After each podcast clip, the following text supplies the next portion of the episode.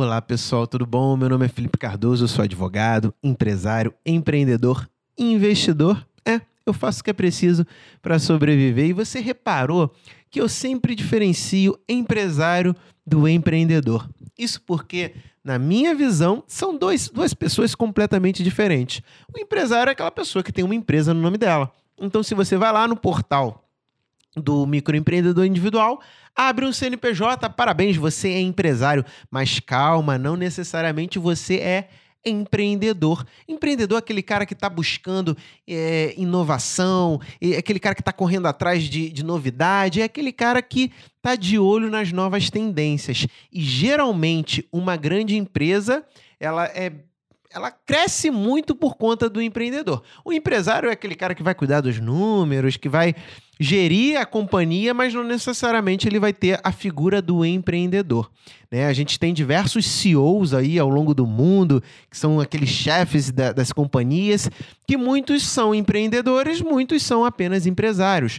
Né? Não estou dizendo aqui que um é melhor que o outro, mas a figura difere, né? E, e, o empreendedor é a figura que eu acho que é mais importante para sobre, a sobrevivência e para o crescimento de uma determinada empresa. E esse é o papo que eu quero ter com vocês hoje, que é a questão da importância de você inovar, você empreender, você ter destaque dentro da sua área de atuação e não morrer no tempo, morrer na praia, camarão que dorme a onda leva, é não deixar o tempo te atropelar. Né? E exemplos clássicos que a gente pode dizer aqui é a Blockbuster. Né? O, a Blockbuster era, era uma das maiores empresas do, do mundo e aí simplesmente ela parou no tempo. A Netflix veio que atropelando. Então ela não teve a visão é, de inovação do mercado. Né? Ela não teve a visão que, que o mundo estava focando para um novo âmbito, né? E aí existe muita questão do preconceito também, pre, o preconceito do, do, dos empreendedores lá, lá, lá de antigamente, dos empresários, daquele cara que tem um negócio constituído de não querer adotar as novas práticas. E, cara, se você é empresário, se você é empreendedor, se você tem uma loja, se você tem uma, uma, uma carrocinha de pipoca, se você não fica de olho nas novas tendências, não importa o que você acha que dá certo. O que importa é o que o consumidor, o cliente, acha que é o que, que ele precisa, né? Então não adianta você dizer A, B, C ou D, o que, que esse cara quer, o que, que esse cara precisa. Muitas vezes isso dá certo, né? A Apple costuma dizer que você precisa de um celular de 5 mil reais e você vai lá e acha que precisa. Mas, via de regra, quem dita a tendência é o consumidor, é o cliente. E muitos empreendedores, muitos empresários, muitas empresas, muitos fornecedores de serviço e vendedores de produtos acabam não tendo isso em mente. E com isso, cara, eu posso dizer que esse cara, ele pode até fazer dinheiro hoje, mas eu não vou dizer que ele vai fazer dinheiro sempre. Né? Ele, aquele negócio pode se sustentar num determinado momento, mas não quer dizer que vai se sustentar para sempre. A gente vive num mundo que, que a gente está abarrotado de informação o tempo todo, seja informação jornalística, seja conteúdos. Ao tempo todo estão querendo dizer o que a gente tem que consumir, o que é bom ou ruim para a gente. E a gente, ainda bem, a gente tem o poder de filtrar o que é bom e o que é ruim. Então é muito importante que a gente continue mantendo esse poder, não se deixe levar pelas influências, mas mantenha uma mente o mais macro possível. Né? Não adianta você brigar com o mercado. Não adianta o investidor da Bolsa de Valores lutar contra a tendência e querer que o mercado inteiro caia quando ele quer que suba, né? Você tem que jogar com a tendência, você tem que jogar com o público. Não adianta você ir para a porta de um cinema, às vezes dá certo, mas via de regra não adianta você querer vender milho quando milho que eu digo milho cozido, tá? Usei um exemplo aqui, mas um, um exemplo similar, mas não adianta você querer vender milho cozido quando as pessoas querem pipoca que é o milho ali feito de uma determinada forma. Então é importante que você entenda a necessidade de que você se adapte às inovações. Agora no Rio de Janeiro, por conta dessa questão do coronavírus, estão voltando com drive-in, né? Aquele cinema que você vai lá com o seu carro. O cara que vende pipoca na rua, ele pode simplesmente se adaptar às novas tendências, às novas tecnologias, né? Um exemplo. Então, que já não é uma tecnologia nova, né? Uma tecnologia, tecnologia lá de trás. Então, fica aqui mais uma reflexão. Às vezes, a tecnologia antiga, ela não necessariamente ela está descartada, ela pode voltar. Né? Se não fosse assim, a gente não tinha novas tendências, né?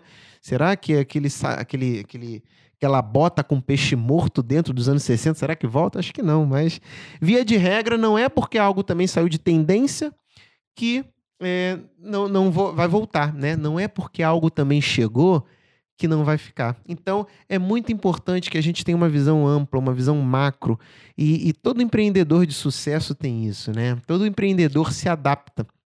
Todo empreendedor busca a necessidade do mercado, busca utilizar as novas tecnologias. No meu escritório de advocacia, assim que eu comecei, eu sempre falei, cara, a gente precisa de um diferencial, a gente precisa.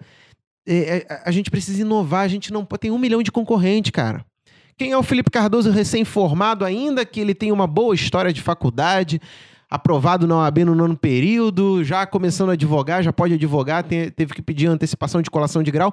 Mas quem é o Felipe no meio de 999, 1999 advogados? Tudo bem, fui um milhão, mas. um exemplo, obviamente. Mas quem é você no meio da multidão? Então, é importante você sempre pensar no, no, numa visão ampla das coisas, você olhar concorrente, você olhar o que estão fazendo, não, pelo amor de Deus, empresário, empreendedor, pequeno, médio, grande, não morra na praia. Não olhe o cara que está fazendo sucesso com uma ideia totalmente louca. Não olhe com preconceito. Às vezes é essa ideia louca que vai se tornar padrão, e nesse novo padrão, eles vão olhar para trás, por aqueles loucos lá vendiam dessa forma.